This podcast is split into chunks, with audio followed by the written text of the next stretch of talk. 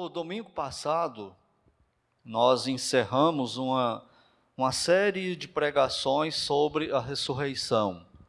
A ressurreição do Senhor Jesus Cristo e a ressurreição dos cristãos, aqueles salvos que colocam sua fé na pessoa e na obra do Senhor Jesus. E findamos falando ali no capítulo 15 de 1 aos Coríntios sobre o dia da glorificação, no dia do arrebatamento da igreja. Então, os crentes que estiverem, os cristãos que estiverem vivos no dia da ressurreição dos cristãos mortos, serão então glorificados. E aí eu já vinha orando há algum tempo, prevendo esse término né, da, da, da série de pregações sobre a ressurreição, o que pregar a partir de então. Então eu tinha algumas coisas que eu estava orando a respeito, uma delas, pregar uma série de pregações sobre os batistas e a teologia reformada. Isso é um assunto muito pertinente, porque aqui e ali, de vez em quando, alguém pergunta se a nossa igreja é reformada. E às vezes eu pergunto de volta para a pessoa: o que é uma igreja reformada? E eu percebo que ele não sabe o que é uma igreja reformada. Então muitos têm, têm dificuldades com isso, né? No Brasil hoje, quando, quando alguém fala assim, a igreja é reformada, batista, principalmente as batistas, né? Quando fala assim, a igreja é reformada, ele quer dizer duas coisas basicamente. Ele quer dizer que a igreja, ou pelo menos a maioria dos membros, seguem os cinco pontos calvinistas, que, que são a depravação total, a eleição incondicional, expiação limitada, graça irresistível e a perseverança dos salvos. Então, esses são os cinco pontos calvinistas. A outra coisa que inclui nesse pacote aí para caracterizar hoje uma igreja batista reformada são os cinco solas da reforma. Esse solo aqui é somente, é latim, né? então é somente. Quais são os cinco solas, os cinco somente da reforma? É somente a glória de Deus, somente a Deus dar glória, só Deus é merecedor, digno de receber glória Somente a fé, salvação somente pela fé em Cristo, somente a Bíblia, como regra de fé e prática, autoridade máxima, somente Cristo como Salvador e somente a graça. Salvação somente pela fé em Cristo. Então, esses, essas cinco coisas, cinco pontos calvinistas, cinco solas, eles vieram da reforma protestante, lá de Zwinglio, Lutero, Calvino, enfim, parece que teve três ondas né, de, de reforma aí na história. Então, quando a pessoa fala assim, nós somos uma igreja reformada, e com isso ele quer dizer que a igreja crê nessas cinco, nessas dez coisas aqui, ela não é uma igreja reformada, só por causa disso. Tem muitas outras coisas envolvidas para, caracterizar uma igreja reformada. E toda vez que alguém me pergunta, eu tenho que explicar isso. O que, que é uma igreja reformada e que a nossa igreja não é reformada. A maioria crê nessas, nessas, nessas dez posições doutrinárias aqui, principalmente do lado da, das cinco solas, né? mas a igreja não é de posição de fé reformada. Então eu pensei em trazer uma série de pregações sobre esse tema, os batistas e a doutrina reformada. Pensei também em trazer uma série sobre a missão, a igreja e a sua missão atual, que é outra coisa também muito relevante. Será que hoje nós, como igreja local, nós cumprimos a nossa missão bíblica que Deus tem para nós? Ou será que nós nos afastamos disso, estamos correndo atrás de outra de outro alvo, fazendo outras coisas que não é a nossa missão? E a outra coisa era o livro de Tiago, trazer uma série de pregações também sobre o livro de Tiago, dentre outros. Eu vim orando, buscando a Deus a convicção, e creio que a convicção veio, e nós vamos então, a partir de hoje, começar uma série de pregações no livro de Hebreus. Então vamos para Hebreus, capítulo 10.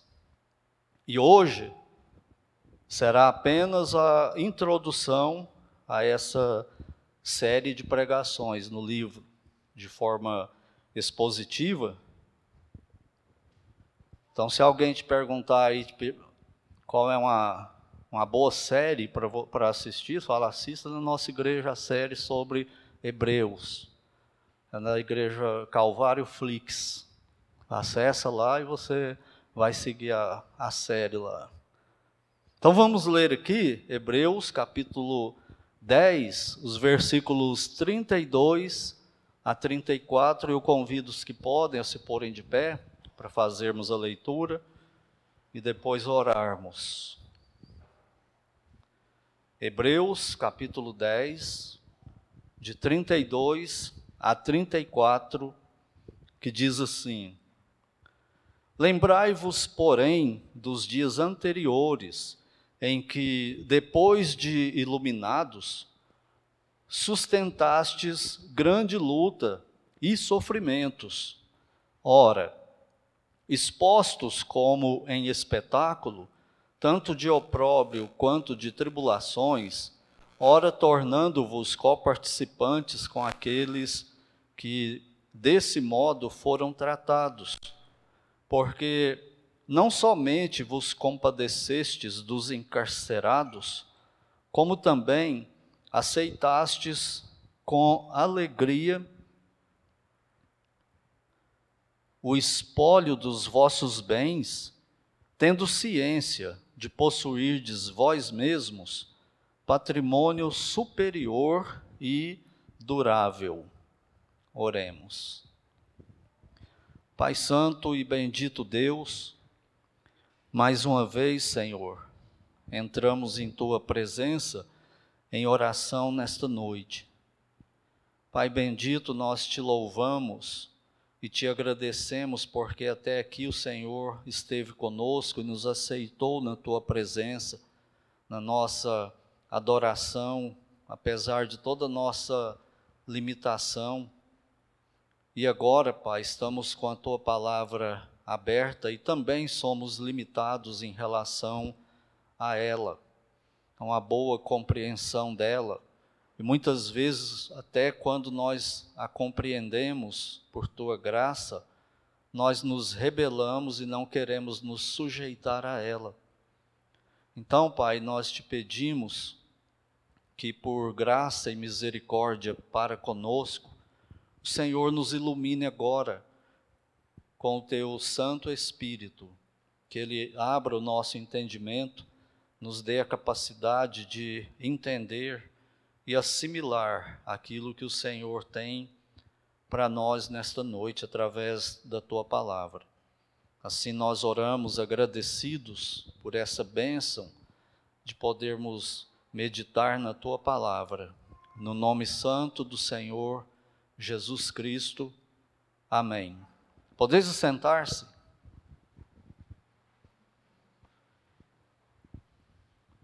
O livro de Hebreus é um dos livros mais difíceis do Novo Testamento para se entender o livro de Hebreus. E ele não é só difícil de entender, como ele é até desprezado. Quantas vezes você viu um estudo expositivo em Hebreus, uma pregação no livro de Hebreus? Não em texto isolado, uma passagem aqui e outra ali de vez em quando, mas o livro todo. É muito raro isso acontecer. Uma das razões é essa, é porque ele é difícil para a grande maioria de, de pregar sobre ele e de entender sobre ele. É difícil para o pregador e é difícil para quem está ouvindo o pregador também. Então, por isso que, que acontece isso. Quais são as causas disso? tem algumas. Das oito, das oito cartas gerais do Novo Testamento, as cartas gerais do Novo Testamento são aquelas que não são endereçadas para uma igreja ou para uma pessoa, mas elas são para todos, né, para uma comunidade num determinado para um determinado grupo de pessoas e não exclusiva, específica. Então tem oito cartas assim no Novo Testamento. E a chamada carta aos Hebreus é a única que não revela o seu autor. Aí já começam os problemas. Quem é o autor de Hebreus? Ninguém sabe quem é o autor de Hebreus. Não revela também os destinatários do autor. Quando o autor estava escrevendo, com quem que ele estava comunicando? A princípio, a ideia dele de comunicar para quem que era? Era para os cristãos hebreus, judeus? Era para os cristãos gentios ou era para os cristãos em geral? Ou era para os incrédulos? Para quem que era que ele estava escrevendo? Isso não fica muito claro no texto. Quando a gente procura, você tem que procurar isso, né? Também não, não fica claro no livro de Hebreus qual era o nível de relacionamento entre o autor e os destinatários. Para quem que estava? Ele era o missionário que fundou as igrejas por onde a carta iria percorrer, ou ele era um, um pastor de uma igreja local. Então não tem isso também na carta aos Hebreus, né? O, o nível de relacionamento entre o, o escritor e o destinatário. E também o autor de Hebreus, em nenhum momento na carta, ele fala assim: é, eu agradeço a vocês porque por causa disso, por causa daquilo. Em nenhum momento ele expressa gratidão por nada dos destinatários. E também não há no livro de Hebreus nenhuma oração do autor, do escritor, em prol dos destinatários. Em momento nenhum ele ora por quem ele está escrevendo ali. Tudo isso vai tornando a carta difícil de ser entendida. Com relação à autoria, uns, os especialistas de, de Bíblia, eles têm sugerido alguns autores.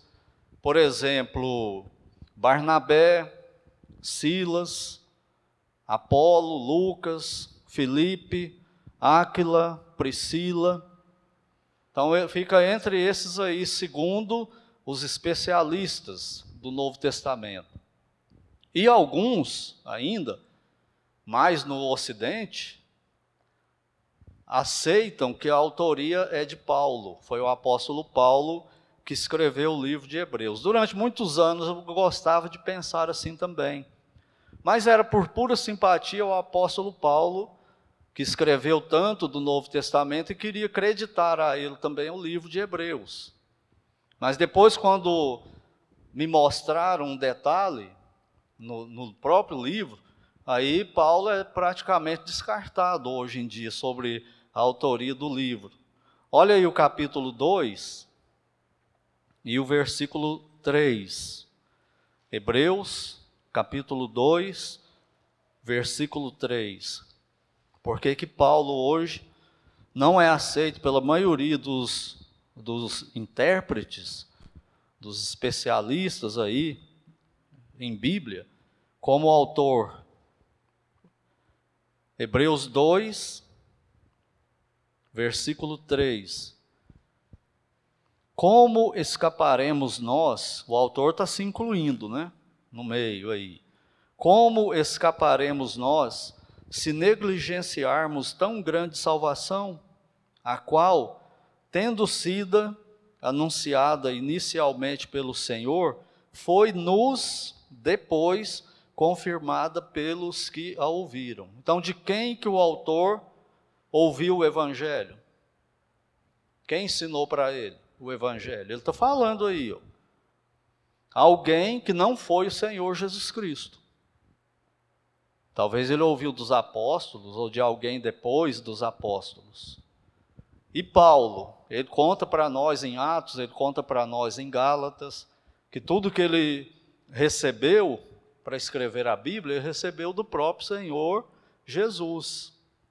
Então, o autor, por esse versículo aqui, não pode ter sido Paulo, porque o autor não recebeu do próprio Senhor Jesus. Ele fala isso no final do versículo aí, ó. A qual salvação, né, a mensagem da salvação, tendo sido inicialmente pelo Senhor, foi nos depois confirmada pelos que a ouviram. Ele já está ouvindo aí numa classe de terceira categoria, de ouvir o Evangelho.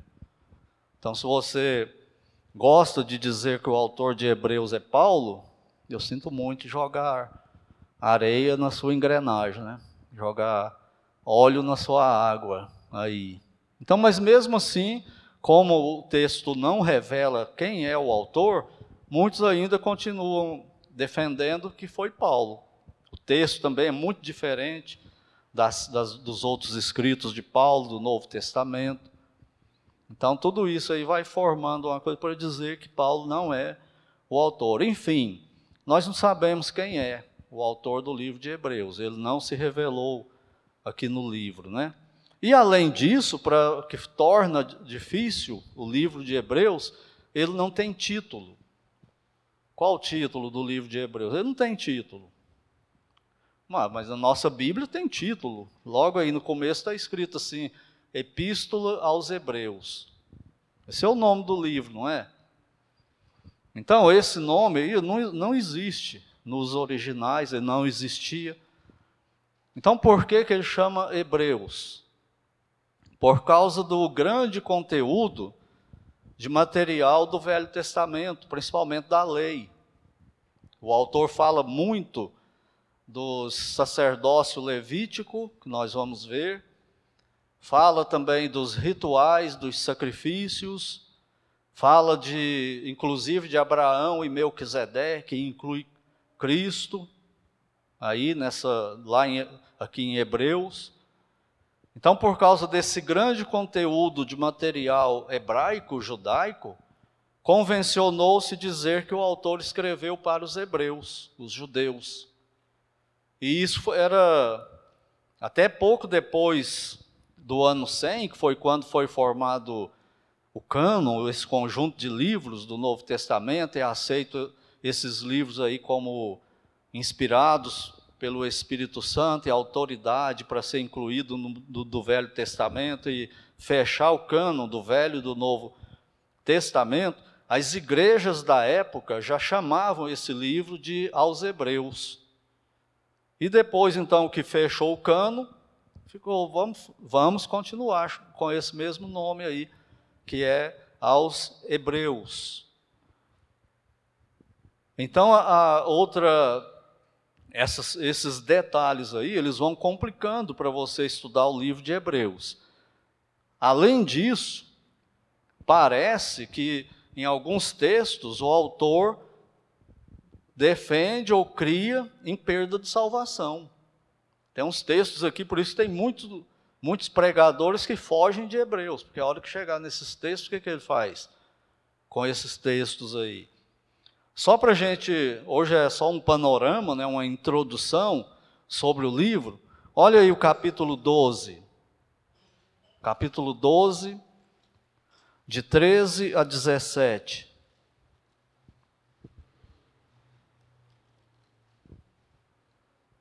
Hebreus 12, de 3 a 13 a 17.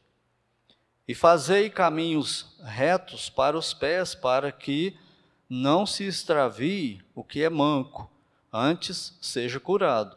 Segui a paz com todos e a santificação, sem a qual ninguém verá o Senhor. Atentando diligentemente, porque ninguém seja faltoso, separando-se da graça de Deus. Nem haja alguma raiz de amargura, depois nós vamos ver que essa raiz de amargura que ele está falando não tem nada a ver com o que a maioria pensa que ele está falando que é essa amargura de raiva que a gente sente aí. Que não haja ra alguma raiz de amargura que brotando vos perturbe, e por, me por meio dela muitos sejam contaminados.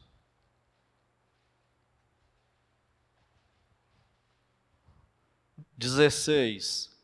nem haja algum impuro ou profano, como foi Esaú, o qual, por um repasto, vendeu o seu direito de primogenitura.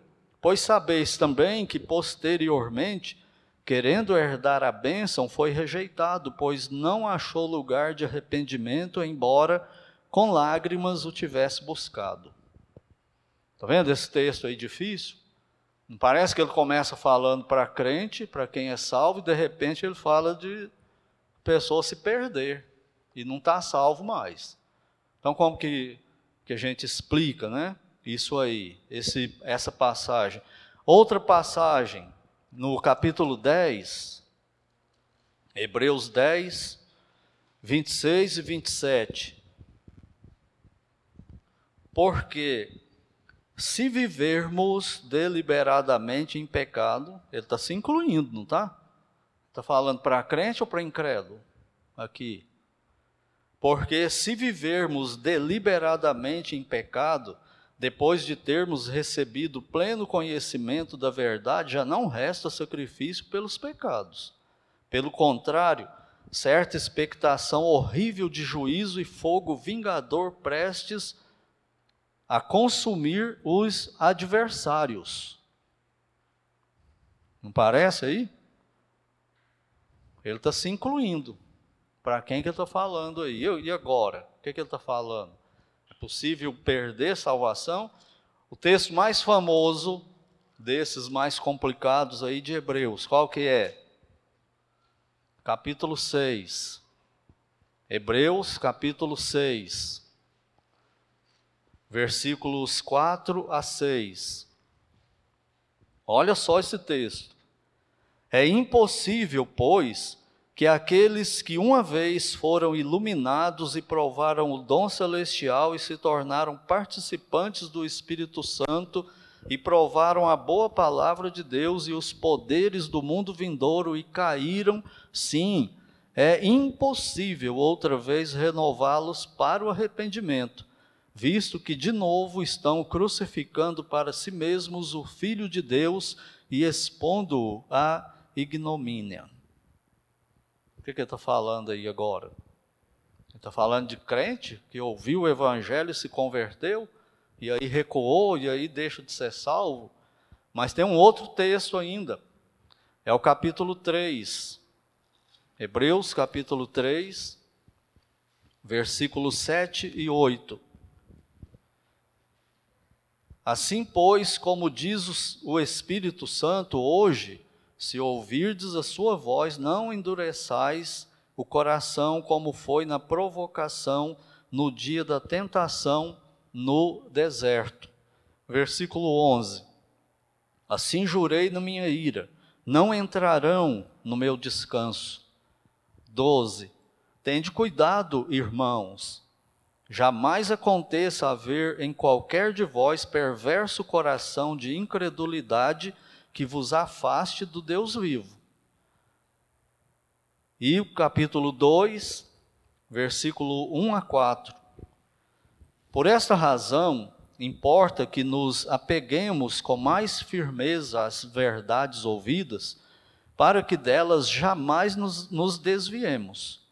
Se, pois, se tornou firme a palavra falada por meio de anjos, e toda transgressão ou desobediência recebeu justo castigo, como escaparemos nós, se negligenciarmos tão grande salvação, a qual, tendo sido anunciada inicialmente pelo Senhor, foi-nos depois confirmada pelos que a ouviram, dando Deus testemunho juntamente com eles por sinais, prodígios e vários milagres e por distribuições do Espírito Santo segundo a sua vontade.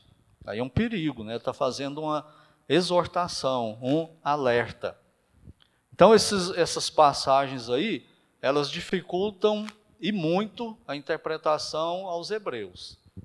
Por quê? Porque quando a gente lê desse jeito que eu li aqui, Parece que ele está ensinando que é possível o salvo perder-se, o salvo perder a salvação. Só que quando você lê o resto da Bíblia, você entende, a Bíblia ensina que o salvo não perde a salvação. Então, como que explica isso? Como muitos não conseguem explicar, eles evitam Hebreus. Eles fogem desses textos. Já viu aquelas Bíblias comentadas? Aí você vai doido lá em Hebreus 6, de, de 4 a 7, vou lá ver o que, que o comentarista fala lá no rodapé. Aí você chega lá e pula os, os versículos 4 a 7. Por que, que ele faz isso? Porque é difícil de interpretar. Então ele não vai ter espaço né, ali para explicar tudo que ele quer explicar, então ele pula aquilo ali. Aí você vai em outro texto difícil, chega lá, ele não comentou o versículo, ele pulou. E aí você tem que dar o seu jeito para entender isso, né? Outra coisa que dificulta, vocês pensaram que acabou, não acabou. É o tipo de literatura que é Hebreus. os especialistas aí de literatura, os eruditos, eles têm uma dificuldade, não têm um acordo até hoje, se Hebreus é uma, é uma carta, uma epístola, né? se Hebreus é um tratado teológico, se Hebreus é um, uma pregação que o autor escreveu a pregação e distribuiu para os destinatários aí que ele queria. Se é um livro, Hebreus é um livro. Então eles não chegam num acordo. E eles são especialistas, né, eruditos em literatura. Literatura bíblica. Então eles não conseguem classificar. Então, fala, já que ficou desde o começo todo mundo chamando de carta aos hebreus, epístola, vamos falar carta aos Hebreus. Então é assim que nós vamos usar aqui, até para ficar mais fácil, para não ficar repetitivo, né, falando disso aí o tempo todo, né, só nesse, nesse começo aí. A data que o livro foi escrito tem que ser antes do ano 70 depois de Cristo. Por que, que tem que ser? Porque o autor ele fala assim, ele fala, quando ele fala sobre os sacrifícios do Velho Testamento, ele fala no presente. Ou seja, o templo em Jerusalém ainda estava lá e eles ainda estavam fazendo sacrifício, o povo judeu. Os sacerdotes ainda faziam os sacrifícios lá.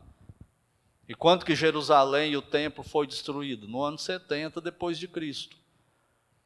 Então acredita-se que o autor escreveu logo depois da carta de Pedro. Pedro escreveu a carta no momento que, de perseguição, que a perseguição estava aumentando, e ele escreve né, que Paulo já tinha morrido, então ele substitui Paulo e escreve para os crentes da Ásia Menor, para fortalecer a fé deles, e o autor de Hebreus está escrevendo para esse grupo aí que, que é meio indefinido, parece que é para os hebreus espalhados no, no Império Romano. E no final ele ainda termina assim: os, os da Itália vos saúdam. Isso significa o quê? Que os crentes, os outros, os outros iguais a eles, hebreus também, ou não, lá da Itália, saudavam os destinatários. Ele está escrevendo para quem está lá na Itália, ou ele estava na Itália escrevendo e tinha outros lá com ele que saudavam. Então, tudo isso aí você vai chegar num ponto assim que todo mundo joga caneta em cima da mesa, eu não sei, não. Não dá para descobrir, nem para brigar, nem bater martelo sobre isso. Mas antes do ano 70, ali entre o ano 65, 67, depois de Cristo, né? Os apóstolos já tinham morrido, a maioria deles, o capítulo 13, aí de Hebreus. Ele diz assim, Hebreus 13, versículo 7. Lembrai-vos dos vossos guias, os quais vos pregaram a palavra de Deus, e considerando atentamente o fim da sua vida, imitai a fé que tiveram. De quem que ele está falando aí? Eles já morreram, né? Pelo que ele está falando aí nesse versículo. Quem eram eles? Os apóstolos e os, os crentes mais pioneiros, logo depois dos apóstolos aí. E Timóteo tinha acabado de ser solto. Olha o versículo 23. Notifico-vos que o irmão Timóteo foi posto em liberdade. Com ele, caso venha logo, vos verei. Sabia que Timóteo tinha sido preso também, igual Paulo? Então ele tinha acabado de ser solto. É aquela perseguição de Nero, né, que tinha começado e está intensificando-se no, no Império Romano. A razão da carta, por, que, que o autor está escrevendo? Porque esse, nesse momento de perseguição é difícil ser cristão, não é? Se vier um período de perseguição no Brasil, perseguição de verdade, de ir preso, de ser torturado, de arrancar a unha com alicate, de furar o olho para você negar Cristo. Muitos vão querer ficar camuflados, não vão? Falar esse negócio de ser crente aí agora o bicho pegou para o nosso lado. Seguir Cristo. Se eu falar que eu sou fiel a Cristo, eu morro, eu vou ser preso, vão torturar minha esposa, meus filhos na minha frente, para eu negar a minha fé, ou me torturar para que eles neguem a fé deles.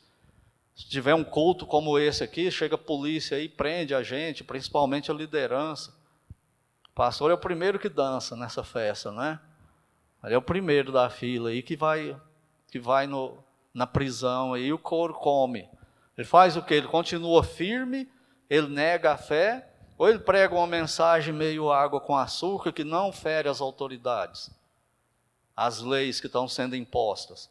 Então, esses irmãos do começo da igreja, eles passaram por isso. Quando começa a perseguição no Império Romano, mal falaram né, dos crentes, que o crente era canibal por causa da ceia, né, esse é o corpo de Cristo, tal, o sangue de Cristo, vamos beber. O crente mata gente e come.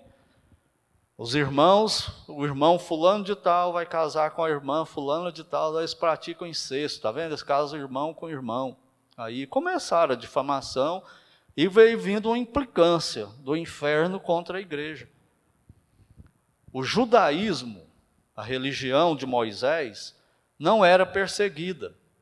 Ela era tolerada pelo Império Romano e os judeus não eram perseguidos. Eles podiam praticar nas sinagogas dele, depois que destruíram o templo, a fé deles.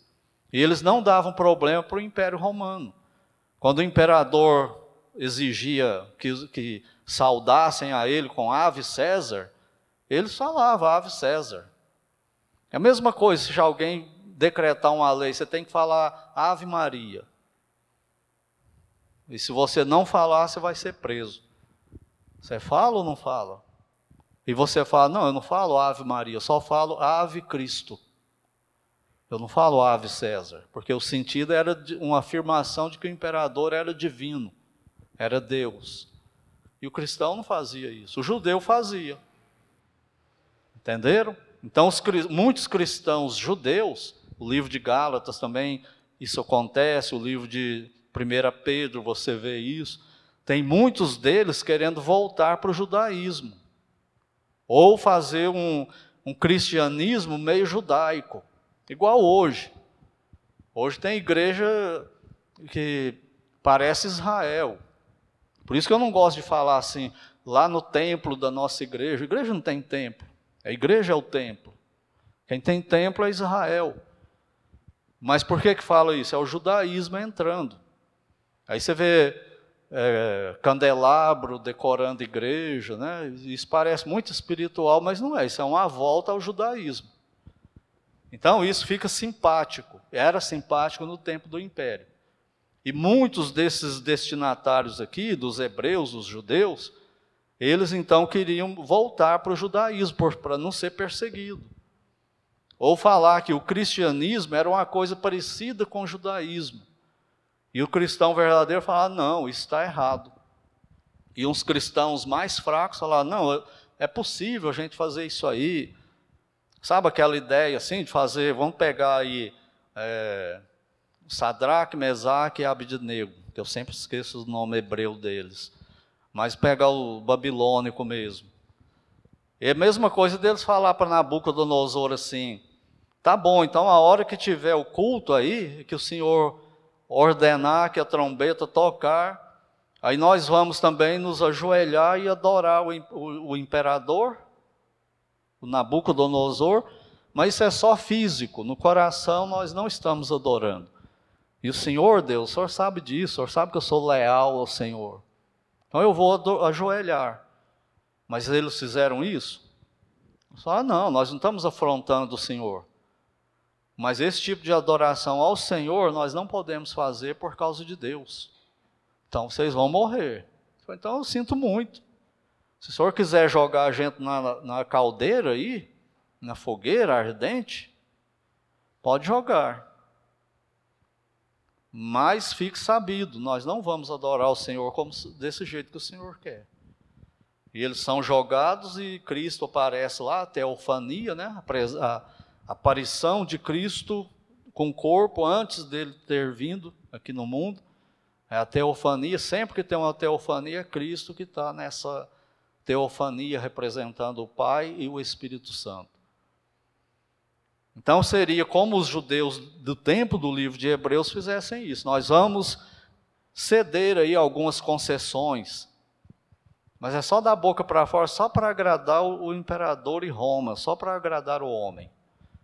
O que que Paulo diz? Se eu agradar aos homens, eu já não sou mais servo de Cristo. Então tem hora que não tem negociata. Você não pode negociar. É tolerância zero. Eu vou ser isso aqui e pronto. Então eles eram tentados a voltar para o judaísmo. E é uma das razões pela qual o autor está escrevendo a carta, para que eles não fizessem isso, né? Então essa é uma das razões que ele escreve. Mas uma coisa que todos concordam em relação ao livro de Hebreus é que o autor era um exímio pregador. Isso ninguém contesta. Todos os especialistas de Bíblia concordam com isso. Ele interpretava o texto, principalmente os do Velho Testamento, ele lia o texto, ele interpretava o texto, ele ensinava o texto e ele aplicava o texto, confrontando crente e incrédulo. Então ele era um exímio pregador. Por isso que uns defendem, né? isso não é um livro, não é uma carta, nem um tratado teológico, isso é um sermão que ele escreveu e distribuiu, porque ele faz isso magistralmente, né? E aqui a gente percebe também a diferença entre um professor e um pregador. Eu já falei isso aqui várias vezes. O que, que o professor faz? Ele ensina. Ele lê o texto, ele interpreta o texto, ele ensina o texto, mas a aplicação ele é deficiente. Ele não confronta. Ele não aponta pecado na vida de ninguém confronta. Ele só ensina e para ali. No máximo, ele fala assim: irmãos, vamos considerar a nossa vida, que Deus aplique nas nossas vidas. E o pregador? O pregador, ele deixa a gente no mato sem cachorro, né? Quando a gente está mal. Ele vem, prega e acusa mesmo o nosso pecado. Esse é o pregador, o profeta bíblico né, do Velho Testamento. E o autor de Hebreus era um desses pregador. O professor fica mais só no ensino intelectual, o pregador vai além para confrontar na alma, né, aquilo que ele tratou ali. E fato é que Hebreus é uma mina de ouro. Agora, você acha uma mina de ouro por aí de bobeira? Dando bobeira? Eu, quando vou lá na Serra da Canastra, tem um córrego lá assim, em frente da casa, aí eu entro lá cheio de cascalho. E eu já falei várias vezes, vou arrumar uma, uma peneira daquelas de, como é que chama, de garimpeiro, porque não é possível, no meio desse tanto de cascalho, aqui na serra não tem um pedacinho de ouro. Mas para eu achar esse pedacinho de ouro, se tiver, vai me dar um trabalhão, que eu vou ter que morar lá. Por quê? Porque é ouro. Ouro você não acha aí de graça, você vai ter que cavar, você vai ter que trabalhar, você vai ter que pagar caro para ter um pedaço de ouro, ou não. Ou a gente vai andando por aí amanhã e tropeça numa barra de ouro de um quilo daquelas que a gente vê nos prêmios aí de televisão. Se você tropeçar, você pode esconder ela, não deixa ninguém ver que você te mata por causa dela. Porque todo mundo quer um ouro daquele, mas não acha fácil. Então a Bíblia, ela é assim. Ela é uma mina de ouro e o livro de Hebreus compõe a Bíblia, né? E para a gente tirar essas preciosidades, nós temos que mergulhar. Para tentar esclarecer tudo isso que eu coloquei aqui hoje, nós precisamos cavar.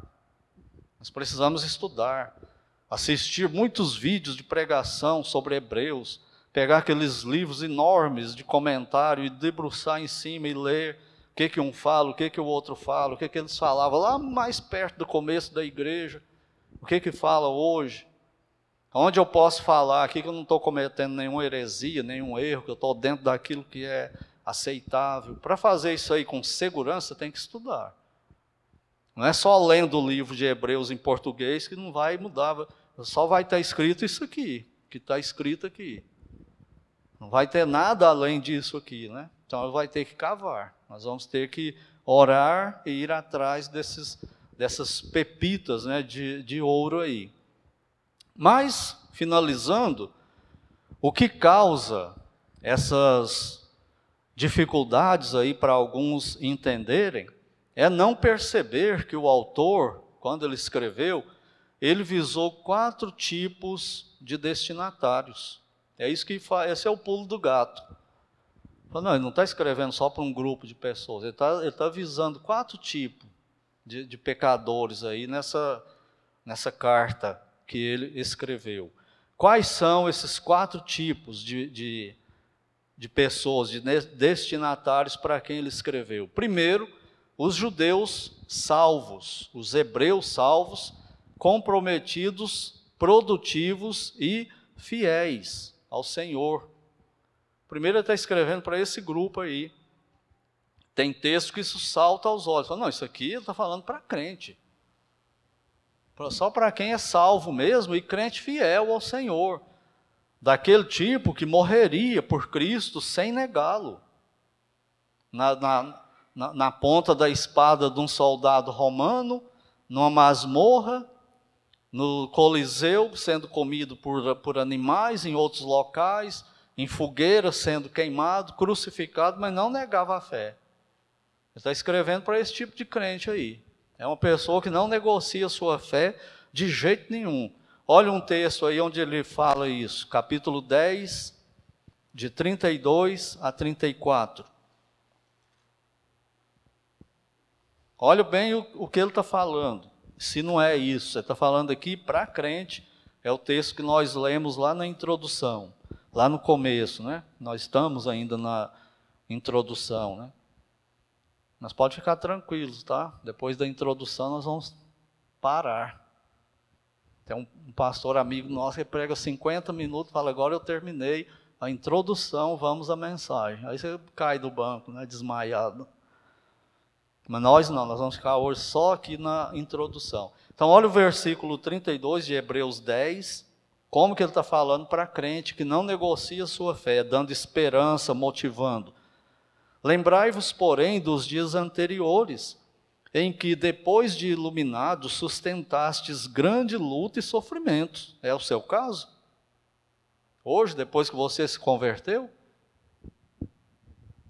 Ora, aliás, ora expostos como a espetáculo, tanto de opróbrio quanto de tribulação. Essa palavra espetáculo aí, depois nós vamos ver ela com detalhe, era o que divertia o povo, né? Esses crentes morrendo aí por causa da fé e tal. Como espetáculo, tanto de opróbrio quanto de tribulações, ora tornando-vos coparticipantes com aqueles que desse modo foram tratados. Porque não somente vos compadecestes dos encarcerados, tem gente que pensa que o autor de Hebreus, quando ele fala de encarcerado, ele está falando do estuprador de hoje, do pessoal da Lava Jato que foi preso. Aí você tem que se compadecer dele que está lá preso. Não, ele está falando de crente preso por causa de Cristo. Esse é o contexto do livro aqui. E ele continua: Porque não somente vos compadecestes dos encarcerados, como também aceitastes com alegria o espólio dos vossos bens. Tomar a casa, tomar os, os bens deles que eles tinham, emprego, ser mandado embora. Tendo ciência de possuirdes vós mesmos patrimônio superior durável. É ou não é que está falando para crentes fiéis que tem o céu como alvo e não a terra? Não abandoneis, portanto, a vossa confiança. Ela tem grande galardão. Está vendo aí que esse, esse grupo aí, ele está falando para crentes. Não tem nenhuma dúvida que aqui ele está falando para esse tipo de crente. Em segundo lugar, ele fala também para os judeus, hebreus, cristãos, mornos, que não tinha muito compromisso com Deus. Aqueles crentes que vão perder os galardões. Lembra que nós falamos na mensagem da ressurreição? Que a nossa vida aqui na terra vai definir a nossa posição lá na eternidade? E tem muitos crentes hoje que vivem uma vida mequetreque, não serve nada com Deus, não tem compromisso com Deus. Com empresa, sim. Com, com o estudo, sim. Com família, sim. Mas com Deus em segundo, terceiro, quarto, quinto décimo, vigésimo lugar.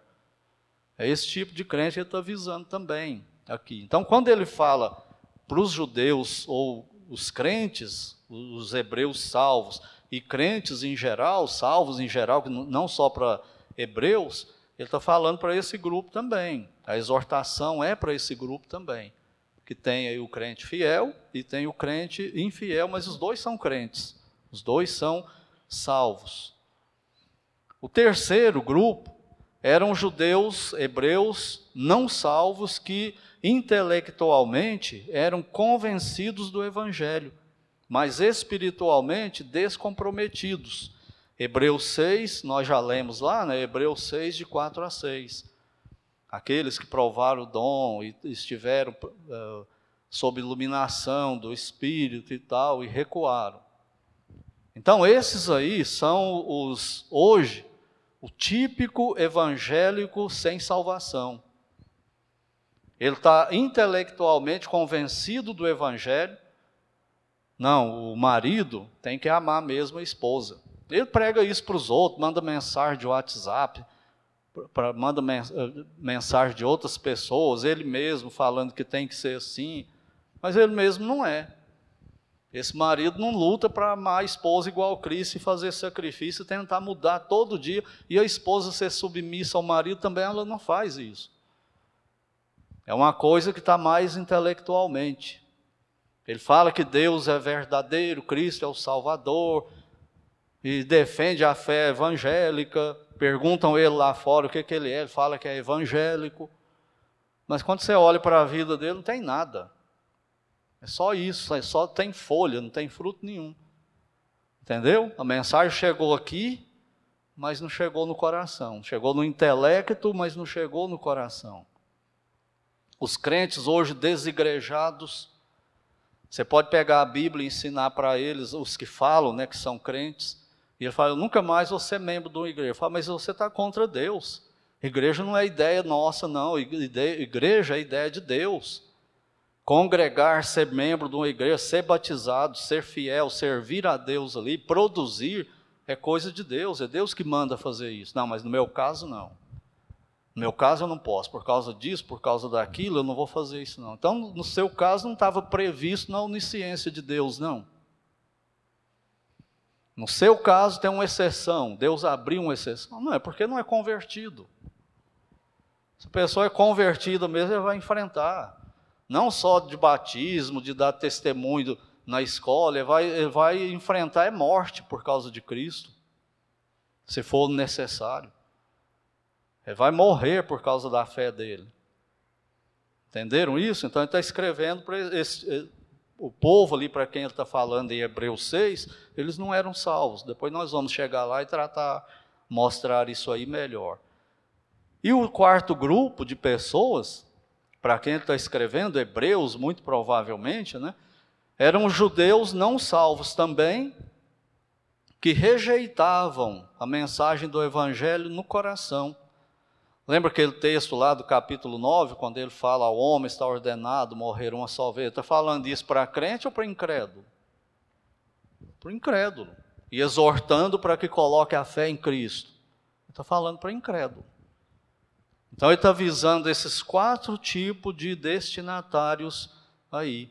Quando você entende isso, não esquece disso, vai ler o livro de Hebreus e sabe identificar esses textos, você não vai ter problema com Hebreus. Você vai desfrutar, você vai pegar aquela pérola de ouro e guardar ela no seu coração.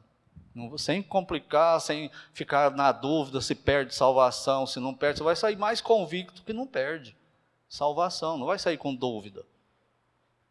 Então, aplicando isso para nós hoje, é o seguinte: toda igreja local e a igreja geral, né, o corpo de Cristo na terra, mas vamos falar mais de igreja local. Toda igreja local tem esses quatro tipos de pessoas no seio dela. Crentes fiéis ao Senhor e produtivos, leais, que se for preciso ele vai para a cruz, ele vai para a fogueira, ele morre e não nega a fé. Mas tem também aqueles irmãos e irmãs mais fracos. A Bíblia sempre não fala de um versículo que é usado muito erradamente, suportai-vos uns aos outros. O que é esse suportar?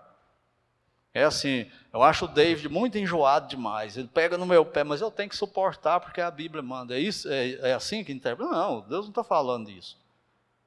Suportar um ao outro, é, esse suportar que ele está falando, é igual o estribo lá da cela do cavalo, onde a gente põe o pé para montar no cavalo. A hora que você põe o pé no estribo e, e leva o corpo, todo o peso está apoiado no estribo, não está?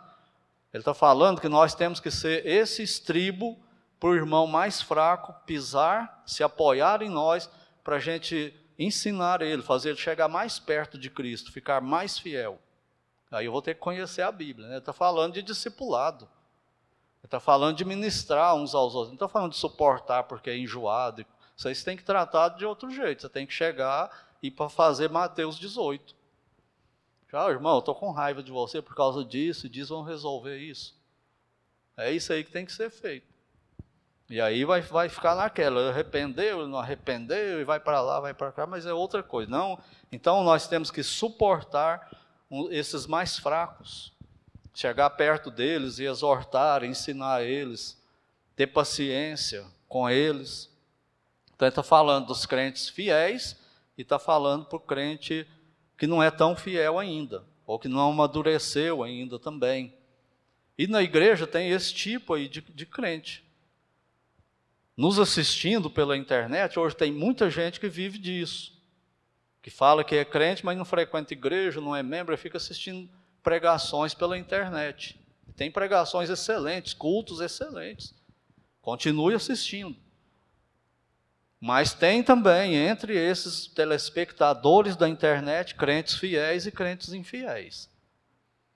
E tem também nas igrejas aquele grupo que fala que é crente, que diz que tem certeza da salvação, mas não é membro de igreja, não é batizado, ele não congrega direito, ele vive do jeito que ele quer. Só frequenta uma igreja evangélica do jeito dele, quando ele quiser, a hora que ele quiser e ninguém se meta com ele. O que, que é isso? Incrédulo. Ah, mas foi membro da igreja 49 anos. Pode ter sido membro 100 anos, mas não é salvo. E a Bíblia diz isso. Ele não quer compromisso. Ele quer cristianismo, mas sem Cristo, porque Cristo é Senhor. E ele não admite um Senhor na vida dele que não seja ele mesmo. Então ele não quer obedecer. Aí ele fica desigrejado e por aí vai, né? E o outro grupo é esse quarto grupo aí, que ele não frequenta muito igreja, e às vezes até frequenta a igreja, em algum momento ele foi exposto ao evangelho, é o que a gente vai ver em Hebreus. Ele foi exposto ao evangelho, ouviu, entendeu algumas coisas, mas no coração dele ele rejeita. Quando você fala para ele assim, irmão ou irmã, você tem, nesse caso aí, você tem que amar o inimigo. Não, ri amar o inimigo, você está doido? Você não pode é, viver desse jeito que você vive, não. Não, mas no meu caso eu vivo assim, eu sou assim. É a filosofia Gabriela, né? Eu não é a esposa do Ricos, não, viu, Ricos? Não é ela, não. É a filosofia Gabriela. Eu nasci assim, vou morrer assim. Ah, então não nasceu de novo, né? Porque quem nasceu de novo, nasceu assim, mas não vai morrer assim. Lembra do Agostinho, com a mulher correndo atrás dele, com quem ele tinha caso, e ele corria dela, e depois de um momento ela gritou: Agostinho, sou eu. E ele parou e falou: Mas eu não sou mais eu. E continuou correndo. Ele não é mais a mesma pessoa. Mas essas pessoas são assim: entra mês, sai mês. Ele vai na igreja o dia que quer, ele congrega quando ele quer, ele não é membro, ele não se batiza e ele vai. O que, que é isso? Incrédulo. Não se iluda.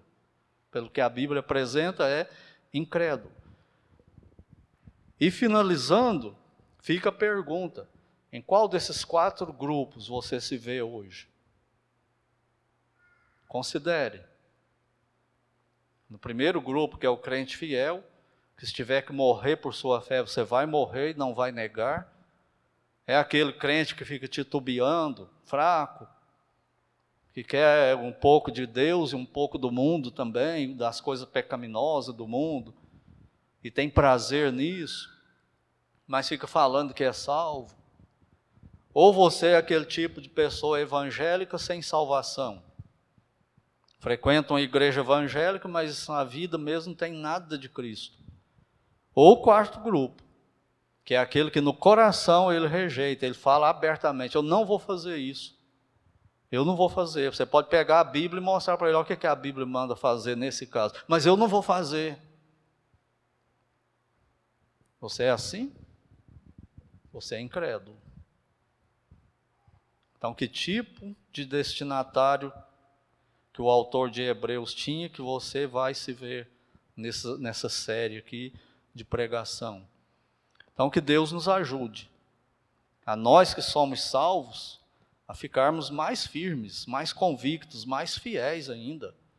Ele escreveu falando: ó, lembra dos irmãos do passado que morreram em fogueira, comidos por bicho, imite a fé deles. Não abra mão, o negócio vai ficar pior. Nero está piorando a perseguição. Deus pode te livrar, mas você pode ter que morrer por causa da sua fé. Então fica firme que o seu destino não é aqui na terra, é na eternidade. Então, que nós sejamos assim, irmãos e irmãs. Se você é aquele crente mais fraco, deixa Deus quebrantar seu coração para você mudar e obedecer de verdade a palavra dele, os preceitos dele. E se você é desse outro, desses outros dois grupos aí, é um evangélico que não é salvo, é aquele que rejeita no coração, mas é simpático com o evangelho, arrependa-se e corra para Cristo enquanto é tempo. Então, que Deus use o livro de Hebreus para falar comigo e para falar com você nesse período aqui, nos domingos à noite.